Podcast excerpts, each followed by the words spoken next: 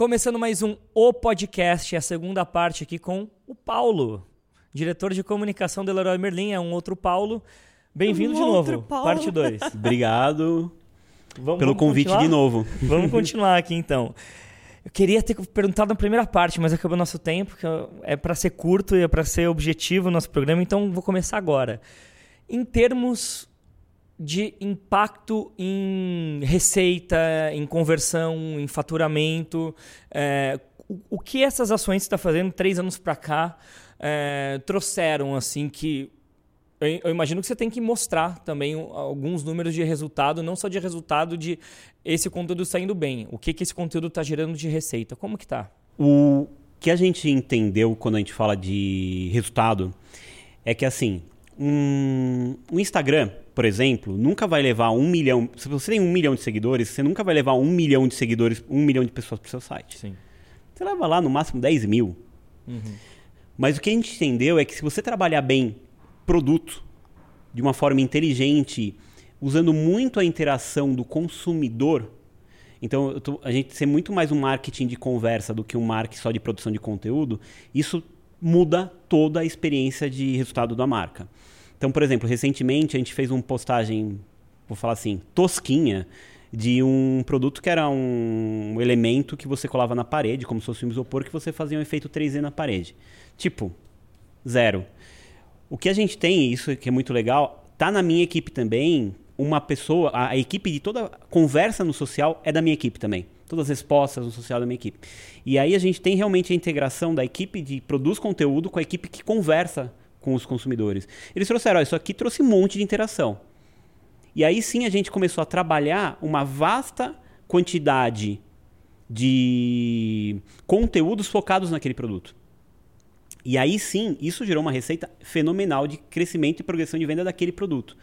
Então, é um mix entre mostrar resultado no iCruz simplesmente, ah, postei algo hoje e vai gerar resultado? Zero, não vai gerar resultado. Se você não fizer uma história bem contada, amarrada e promocionada também, você não gera resultado nenhum. Então a gente entendeu muito mais como a gente usou esse social listening de entender quais são os insights que os consumidores estão trazendo pra gente. E isso gerando conteúdos novos que a gente geralmente gera grandes conversões de venda. O jogo, então, é você ficar engordar e rico a, a médio e longo prazo. E, e parece que todas as ações das empresas elas são muito imediatistas, né? Porque o varejo ele está acostumado, ele sempre teve acostumado com isso, né? Muito pautado por data é, comercial e de alto impacto financeiro.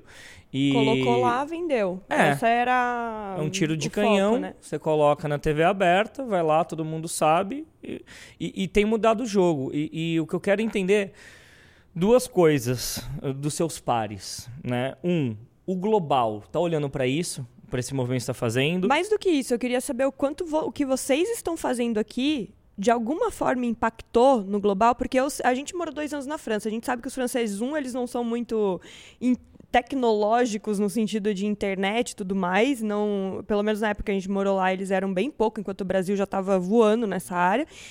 E dois, eles estão fazendo ou replicando algo que vocês estão fazendo aqui já ou não?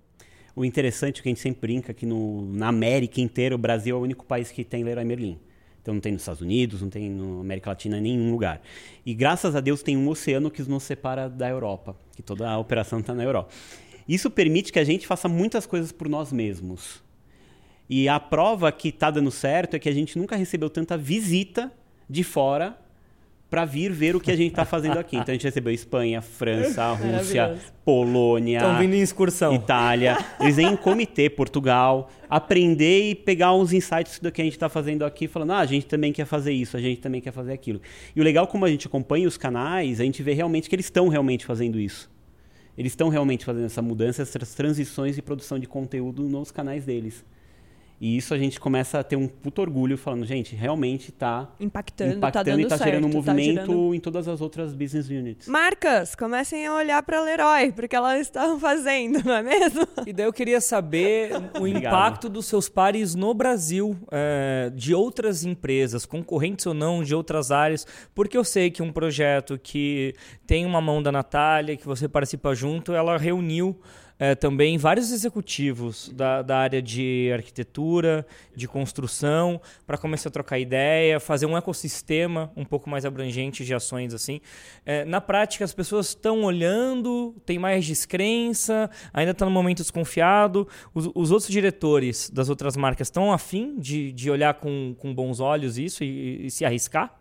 Uma coisa que eu adoro e que eu acho que ninguém gosta, mas eu adoro, é quando o meu concorrente faz algo melhor que eu.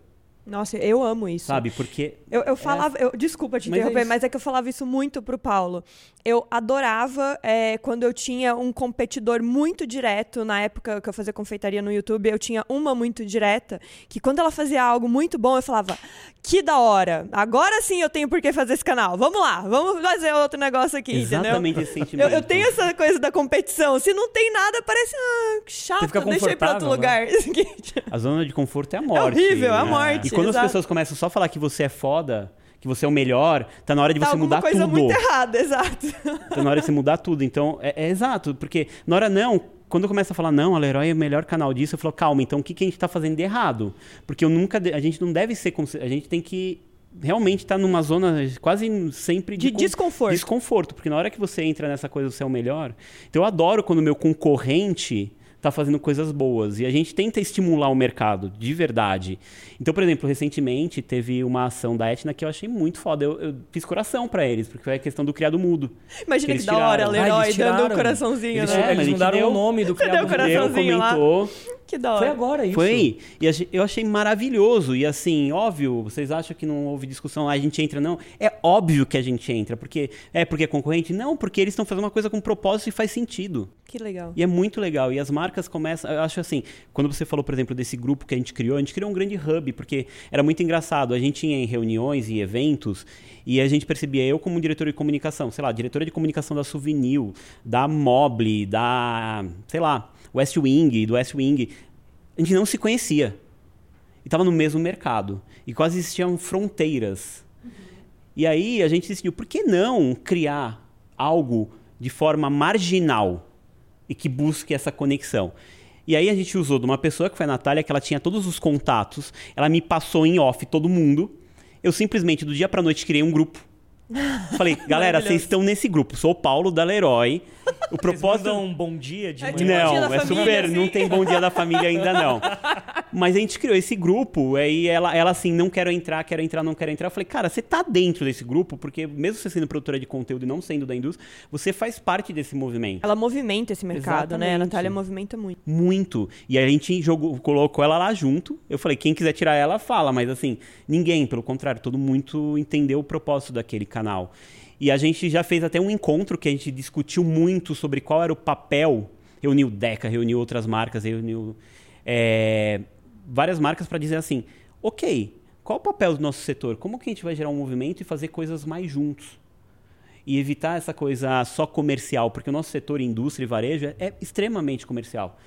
É, é negociação e a gente tem tanta coisa mais legal para fazer, com mais propósito para fazer, que não necessariamente precisa ter algo só comercial nessa história. E a gente está na era das parcerias também. Exato, né? collab. Então você né? vê das collabs, as collabs em criação de conteúdo, as collabs em criação de produto. É, um, uma das minhas grandes piras é tênis. E assim, é, é collab atrás de collab. E você fala, ah, mas alguém vai se prejudicar. Não, é um ganha-ganha, ganha-ganha, ganha-ganha, porque o, o, consumidor quer aquilo. Então, acho que também é, a gente não está mais da época da Globo não falar YouTube, porque as pessoas vão até o YouTube. As pessoas já estão indo no YouTube. Sinto informar vocês. Ah, o microblog é o Twitter, porra. Entendeu? Então tinha essa coisa das mídias não poderem falar de outras mídias, as marcas não poderem falar de outra marca. E, enfim, e o criador não fala, o criador nunca teve isso, né? O é, criador é, grande, sempre falou do criador. O grande vertente, expoente disso daí é o Burger King, né? Brincando o tempo inteiro com o McDonald's, né? Arrasando com o McDonald's. Mas o McDonald's sendo bem também, gente gosta dos dois. O Halloween, é... né? Foi incrível. então, é maravilhoso, maravilhoso, essa coisa deles, esse arranca-rabo amoroso aí. Muito bom. Opa, Paulo, a gente estava falando no podcast anterior, para quem não viu, vai lá ouvir e ver, é, sobre essa coisa dos criadores de conteúdo que vocês vão de um range até o outro, e a gente falou sobre os de arquitetura também, que são mais nichados. Mas eu acho que numa coisa que a gente não entrou nisso daí é a conversão. Eu sei que não necessariamente você quer mais conversão quando você vai para blogueira de baixa renda, ou quando você vai para o Dido da Depressão, ou quando você vai para Laíla Monteiro, que estão um pouco mais afastados do nicho arquitetura, mas sim é, a consideração, awareness de público de que a Leroy existe. Mas aí o que eu queria saber é, quando você vai para isso os seus KPIs lá, sua, uh, o que você quer atingir é diferente, né? Ou não? Ou você quer conversão também, ou você, ou você realmente quer awareness com essa galera? Não, não é. É construção de marca. É construção tá. de marca. Eu adorei outro dia a Ariane, que é da minha equipe. Ela é a gerente de conteúdo e redes sociais. A gente estava apresentando para um diretor-geral de, de TI, de informação, do grupo, aqui no Brasil. E ela fez uma apresentação brilhante, mostrando todas as ações que a gente tinha feito no social, é, de conteúdo de produção. E no final de tudo, ela mostrou o resultado em venda. Ele olhou para a cara dela, eu adorei aquela cena. Ele falou assim: Você nunca mais me mostre para ninguém esse slide com a venda. Ele, ela virou: Mas por quê? Ele falou: Porque você jogou absolutamente todo o que você me falou, que você construiu, simplesmente um número de venda que não tinha propósito nenhum. Você me mostrou a construção de uma marca. E depois você falar isso também vendeu. Você tinha que fazer um brand lift, o slide é, aqui, não Exatamente. De... Não isso também vendeu, isso também construiu minha marca, marca. novos públicos, novos nichos, trabalhou outros horizontes. E quando você vê isso numa visão de um global falando isso para você, você começa a entender que realmente você está no caminho certo. Perfeito. Até e... arrepiei. Nossa. É sério, assim. E ela ela Não, e aí a gente começou um propósito de falar, cara, de verdade, o que o pior, o KPI que a gente tem que menos olhar hoje para muito conteúdo é venda. A venda vai vir Outro dia eu estava numa discussão com um par meu falando, não, porque a gente tem que pôr muitos stories com call to action para o site. Eu falei, legal, qual é a sua meta? Há tantos milhões e... no site. Eu falei, você acha que um milhão de seguidores no Instagram vai levar esses tantos milhões para você? Não tem nem Nunca. como, não tem, nem dá. Nunca, é impossível, é impossível, é impossível. Agora eu posso construir a sua marca para começar a atingir outro público, criar Exato. uma rede. Isso é muito maluco, né? Porque é, o, a, a, internet, o digital, ela dá tanta possibilidade de traquear resultado que a gente ficou bitolado em algumas coisas que não era antes. Você não fazia um anúncio numa revista e falava, nossa, quantas pessoas que viram esse estão na minha loja hoje. Você não tinha nem como medir de verdade isso daí. Ou quantas pessoas que viram comercial de 30 aconteceram lá. É óbvio que você dá para medir, mas você não tem essa, essa medição fina que você tem, sabe? Foram 10.905 Cinco pessoas. pessoas pro site coisa. agora, em uma hora. Exatamente. E, e, e, daí a gente às vezes faz coisa com marca que é, é, é para construção de marca, é branding, só que no final do, do, do não, do, constrói do, do... todo o conteúdo em cima de awareness e branding, e branding. E aí no final o cara quer o ele resultado. Mede pelo, ele mede pela venda. Mesmo desde lá do início do projeto, não ter sido venda o, o foco Porque final. parece que tem um bichinho que pica o executivo e fala assim, ah, mas vamos ver se vende. Então coloca aí. E daí toda a construção de comunicação não é para conversão, e daí o que é medida é a conversão. E eu costumo dizer muito para o executivo: o seu foco é conversão nesse conteúdo que você vai fazer, vamos construir uma narrativa para conversão. Para conversão, e tudo bem. Mas tem que ser ou uma coisa ou, ou outra. outra. Não tem como ser os dois. Concordo é plenamente. Impossível. Concordo plenamente. A gente tem momentos, tipo, agora a gente tá chegando. Quando a gente chega, por exemplo, perto de momentos de calendário, tipo Black Friday. Óbvio, você vai ter que é, construir venda. narrativas para conversão e aí você vai ter que focar sobre objetivos de wishlist, não sei das quantas. Mas isso é um objetivo. Agora, é engraçado porque as pessoas que trabalham com a gente ficam até na dúvida, os influenciadores, os produtores de conteúdo. Tá, mas você não quer que eu ponha quanto eu gerei de acesso? Não, eu não quero nem saber quanto você gerou de acesso para o site, não quero nem saber o quanto você vendeu é meu último KPI, de verdade, se é um KPI. É, recentemente a gente fez uma campanha sobre, sobre negros que trabalham na Leroy. E foi engraçado o papo que eu tive, por exemplo, com a Ariane, que era minha gerente, ela falando, Paulo, é engraçado, eu estava discutindo muito, foi uma discussão interna minha, porque foi um dos resultados, foi do seu portfólio histórico, numericamente falando, foi um que teve super baixo engajamento. Mas sobre o propósito, faz muito sentido a gente não, descu não descuidar desse discurso e continuar levando esse discurso mais para frente. Então, se eu for olhar só um número, mesmo não tendo como um KPI de venda, mas um número sobre um KPI de, ok, esse stories não engajou, eu poderia simplesmente falar, não, não vamos colocar mais. Mas sobre um propósito sobre postura de marca fazia muito sentido. Então, pode ser que tenha 10 views aquele conteúdo. Eu vou manter ele recorrente com lá acontecendo, porque esses 10 views, para mim, é melhor ter 10 views do que pouco. E quando você tem um views. propósito, você trabalha pro, pro, para aquela relevância crescer para a relevância do papo que se quer abrir, uma aba que se quer abrir de, de comunicação crescer também. A gente costuma conversar muito disso, de que quando você olha só um número e você toma decisões por onde a maioria está gostando, você não está fazendo uma estratégia de comunicação. Você está surfando em ondas e seguindo o que a massa quer. A sua marca nunca vai ser sua, a marca vai ser do outro. Então é muito necessário você dar um passo atrás e falar, tá, entendi, aqui caiu retenção. Mas essa parte que caiu retenção é muito cara a quem eu sou, é muito cara ao que eu quero comunicar. Eu vou insistir nessa parte aqui. Que, que também é esse tipo que, às vezes, de, de coragem e, e de firmeza de pulso também falta. Quando você é muito levado por dado também. É. Agora, é... hoje ainda é a Massive que faz o canal da Leroy? O Casa de Verdade. O Casa de Verdade. E ao mesmo tempo, vocês têm conteúdos criados e gerados por criadores dentro dos canais da Leroy. Também. Como que você lida com uma produtora, né, especializada em fazer esse tipo de conteúdo focado para o canal e tudo mais, e ao mesmo tempo esses outros conteúdos que são de várias outras pessoas e que podem ser feitos, filmados, editados de várias maneiras diferentes num mesmo canal ou nos canais da Leroy. Eu, eu brinco que se você não está preparado para trabalhar com o caos, você não está preparado para trabalhar com a Leroy. Vou bater palma. É o caos. Palmas. É o caos. Aceite a perda de controle. É.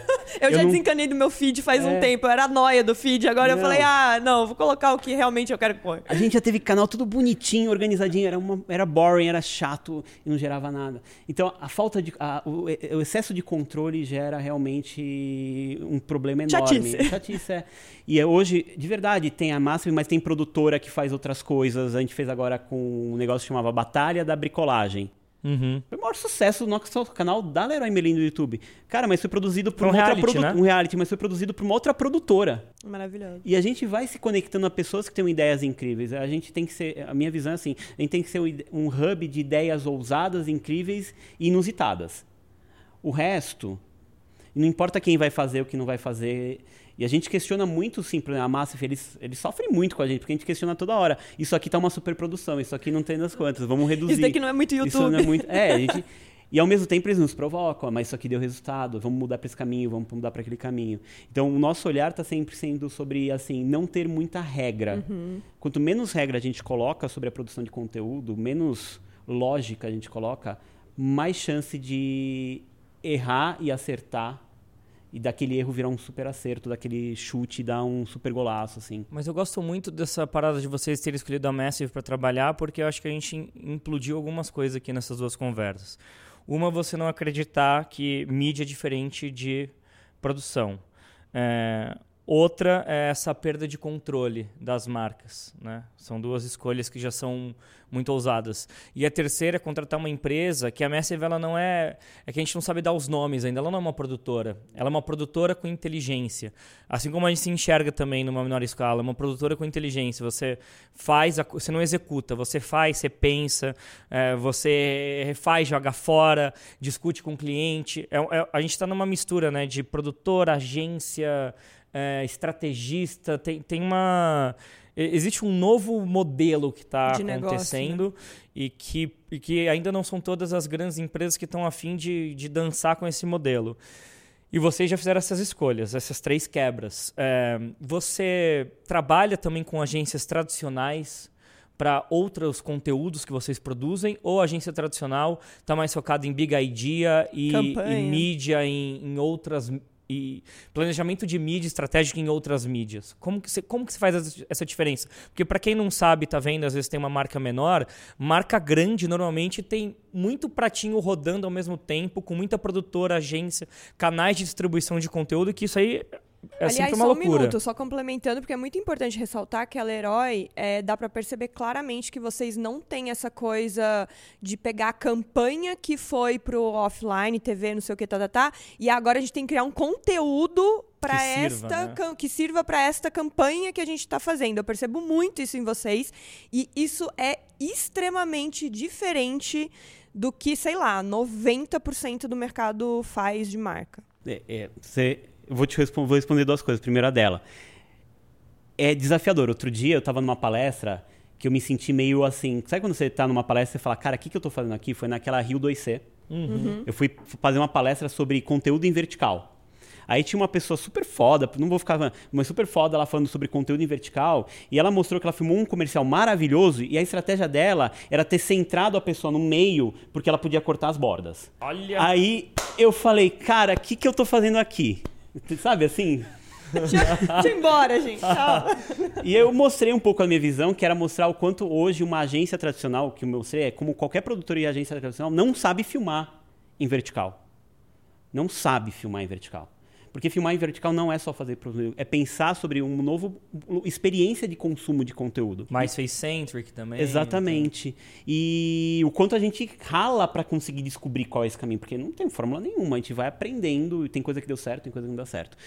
E isso bate de frente com a sua pergunta, que é assim, e aí, como essas a gente tem agência assim tradicional? E o nosso desafio com eles é assim: não adianta fazer exatamente o que você falou. Pegar um conteúdo que está na TV e replicar para o Instagram, e replicar para o YouTube, e replicar. Não funciona. Não funciona. Então, o que a gente tem feito é quebrado um pouco esses paradigmas e entender que, por exemplo, você gravar um vídeo no. A gente fez recentemente, que foi um negócio. De deixar eles criarem e produzirem conteúdo sem o medo de qual é o canal. Vou dar um exemplo bem Ótimo. claro disso. Da agência tradicional, eles produziram um filme de TV recentemente. Mas eles produziram de um jeito que eu achei o mais incrível. Eles foram numa loja, escondido da gente. Então imagina que isso é uma mentalidade de uma agência tradicional. Hoje é a FCB, a nossa agência tradicional. E a gente está tentando implodir neles esse o novo pensar. Então imagina que eles foram numa loja nossa, sem contar nada pra gente, e gravaram com o celular deles um filme de Halloween. E só, só a logística de produção Cara, já quebrou tudo. Eles gravaram total, um filme que o carrinho andava sozinho, os produtos caíam dentro do carrinho. Um filme sem a gente ter esse briefing. A gente não tinha espaço em TV, não tinha nada. Não tinha gra... E eles pensaram já o formato vertical, horizontal, eles pensaram tudo. E esse filme ficou tão foda que a gente falou, cara, esse filme merece pôr na Globo. A gente pôs na Globo o filme também. E deu Mas certo. Deu certo. Foi o maior sucesso. Animal. Mas é como pensar não é sobre só sobre o onde eu quero pôr, é como mais sobre a ideia. E esse é o grande desafio quando você trabalha com agências tradicionais. Porque a agência tradicional está focada em vender mídia. Uhum. Por causa do modelo de negócio. Modelo de negócio. Porque, queira ou não, a gente tem as grandes emissoras pagando uma puta grana para as agências cada vez mais comprarem mídia, comprarem produção, comprarem conteúdo. Esse é o modelo de negócio, infelizmente. é, e vive. muita gente. É, é, é, um grande, é um, é um grande constrangimento que pouca, fa, pouca gente fala abertamente do BV. Mas, querendo ou não, é o que construiu o mercado publicitário brasileiro. É, e é, achar é o método isso, de, de pagamento dele. E achar que, que é embora rápido é, é, uma grande é uma grande loucura. Tá mudando o mercado, mas a gente ainda tem um processo disso tá acontecendo. Eu, eu decidi não lutar contra isso, mas mudar a cabeça das pessoas que estão lá. Sim. É, esse podcast entra em janeiro e a Zodio fechou agora em dezembro, né? É... E, que é quando a gente está uh, gravando o podcast. Estamos gravando agora em dezembro. Agora em dezembro. Para quem não sabe, a Zodio é do mesmo grupo da Leroy Merlin.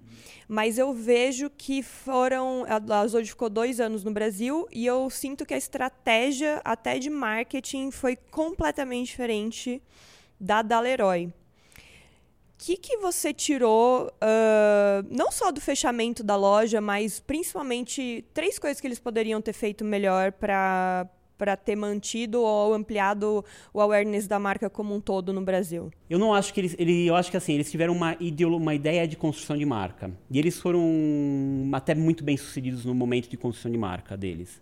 Porque foi junto com é, a Maricondo é, e todo eles o rolê. construíram uma marca super bacana, sabe?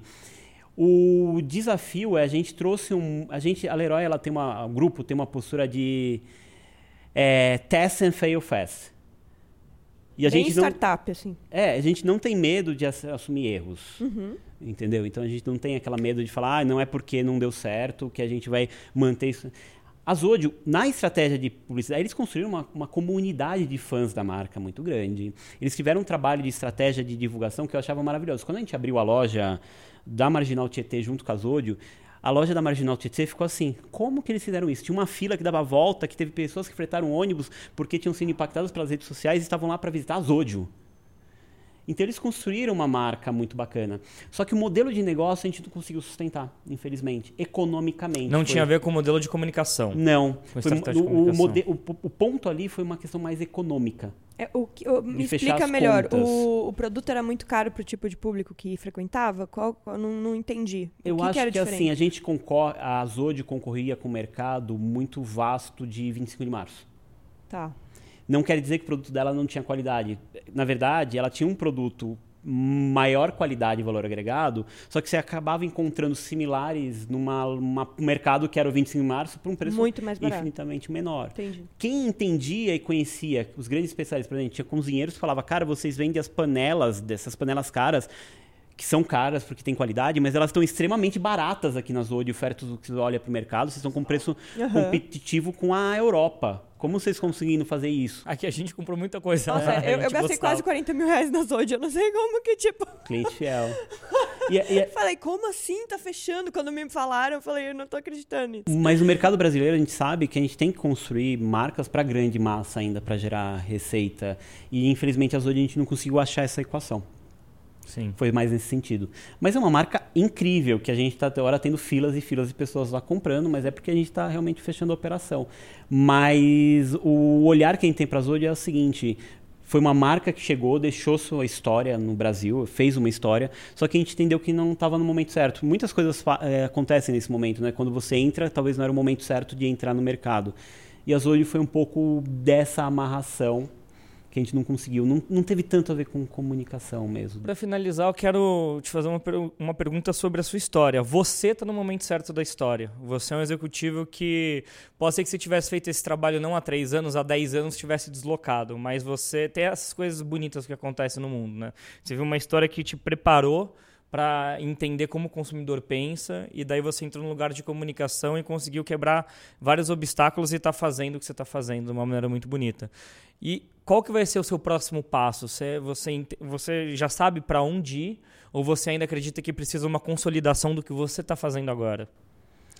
Ah, eu tenho um milhão de ideias, na verdade. O que mais eu tenho, eu sempre falo que, tipo, mente vazia, eu tenho uma- um caderno de ideias que é. Todo momento que eu tô com a minha mente vazia, eu tento resgatar coisas que estão naquele caderno, porque é para fazer alguma coisa. Eu tenho um milhão de projetos. Não só na Leroy, só paralelos também. E, na verdade, assim, eu acho que o meu desafio hoje é particular daqui para frente que eu tento fazer é dar uma revolucionada nesse mercado. Então eu estou tentando investir muito tempo e energia de mudar o modelo que o mercado de publicidade diz que existe, o modelo de conteúdo diz que tem que ser. Eu questiono muito a coisa, inclusive, que a gente faz hoje, entendeu? Então eu acho que o meu papel hoje tem sido, e eu quero que ele seja de com ações até e com um pouco de trazer esse novo olhar, de mudar e de questionar muita coisa que as pessoas estão fazendo como julgando certo. Hoje tem várias frases que estão ditas no mercado, ah, o data, ah, big data, a gente tem que analisar dados, mídia, não sei das coisas. E de verdade, eu, outro dia eu estava numa palestra com um monte de gente de mídia, eu perguntei para eles o seguinte: em quantos banners vocês clicaram hoje? No em quantos banners? É. E aí foi engraçado, mas eu falei, eu quero que vocês sejam honestos em quantos banners, e era só gente. Ninguém levantou a mão. E eu falei, e eu gasto, e todas as marcas gastam rios de dinheiro em comprar banners. Eu brincava até com o pessoal do, do YouTube que o maior produto deles, que é o pré-roll, o call to action é skip ad. É, Pula esse Pule esse comercial. É onde você clica. Exato. que é isso, é isso. E aí, eu, por exemplo, eu, eu brigo muito com o YouTube mesmo, quando eles vêm vender pra gente pre-roll, eu falo, cara, eu não quero minha marca aí. Porque eu já estou interrompendo o conteúdo. Eu não sei. Eu sei que tem uma questão de remuneração. Eu, questionar a própria remuneração do, dos canais. Eu acho que nenhum canal vive hoje com mídia do. Não, ninguém Não dá para viver. Eu acho que é como um canal se isola desse universo de mídia e fala, cara, eu quero produzir conteúdos bacanas para marca, eu quero me conectar com marcas. A gente tem, por exemplo, exemplo, não quero me estender, mas da Gabi Garcia, que é uma pessoa que é uma virou embaixadora da marca, da Leroy Merlin. Mas de onde ela nasceu? Ela era uma pessoa só apaixonada pela marca, que a gente investiu nela, a gente falou, cara, eu não quero que você faça mídia, eu quero que você seja original e fale mal da Leroy Merlin. Fale a verdade da Leroy Merlin. E ela começou a falar, falou num vídeo dela, nos primeiros vídeos dela, falando, ó, aqui esse cooktop tá errado com esse depurador. no vídeo dela, falando, a Leroy não tá sabendo expor o produto. Cara, é maravilhoso para mim isso, porque realmente mexe com as coisas que uma pessoa que zela pela marca. E é real, porque também a gente está tá, a gente tá fazendo um trabalho é, com marca e reproduzindo os banners. A gente Exato. não é, a gente é plano, a gente tem uma um, um, a gente é só uma superfície na relação com a marca e não a experiência real que a gente tem no dia a dia. E essa coragem de, não acho que a palavra é coragem, de porra, pode falar mal da marca. A gente conver sempre conversou muito isso. É, para mim o mais importante é marcas não são perfeitas, assim como pessoas não são perfeitas e ninguém é perfeito. Então, temos sempre o que melhorar. E se a gente puder ser muito claro no que é bom numa marca, ou bom numa pessoa, e ruim numa marca e ruim numa pessoa, esse é, é o melhor jeito de melhorar. Porque daí você realmente olha e fala: "Ah, este ponto é muito bom. Este ponto que é muito bom serve para mim. Vou comprar aquela marca, mas sei que tal e tal coisa pode não ser legal, então tal e tal coisa não vou pegar ou não vou fazer, vou esperar eles melhorarem, sabe? Então, é o mais claro possível que poderia chegar e mais orgânico possível. O momento de maior tensão e sucesso que a gente teve esse ano foi o momento que a gente tomou, nem fui eu que tomei essa decisão, foi uma pessoa da minha equipe teve uma ideia mirabolante que falou assim, aí por que que tava num direct de um de um stories, a pessoa mandou uma mensagem falando fui super mal atendido em tal loja por causa disso, disso, disso, disso, disso. A minha colaboradora pegou, deu um print e postou no feed. nos stories, perguntou nos stories. Postou. Por quê? a, a defesa, que é incrível, é Tá lá. Basta ler os comentários. Você vai ver reclamação. Entra no Reclame Aqui, você vai ver reclamação. E o que ela fez, simplesmente postou. Deu visibilidade. Deu visibilidade para um problema. Um, a loja, na hora, saiu correndo para resolver o problema. Olha! Maravilhoso. Dois, um monte de cliente falando, já tive esse problema também. E parabéns pela postura, porque realmente esconder não é o lado certo de uma marca, mas dizer e transparecer tudo que está aí, que todo mundo já sabe, isso é legal, porque ajuda a evoluir e a mudar. E virou um padrão agora da marca, uma vez por mês, postar um problema de cliente. Incrível. O que parabéns. a gente mudou só no processo, a gente avisa a loja antes para ela não ter surpresa. Ele falou, ó, vou Já postar falou, o seu. Você acabou de. Você foi sorteado. Você foi sorteado aqui. No erro do mês. Na lista do mês. É, em vez da placa mês. funcionário do mês, é erro do mês. Erro do mês. Paulo, genial. Obrigado demais. Obrigado Nossa, vocês. eu acho que esses foram os. Não, não de nenhuma maneira falando que os outros não são, mas esse daqui, esses dois podcasts foram, acho que os mais, como você disse no primeiro, os mais sinceros e quase sincericídios, mas que acho que todo mundo precisa ouvir, todo mundo precisa falar, porque realmente faz. É aí que de verdade faz diferença e que muda o mercado.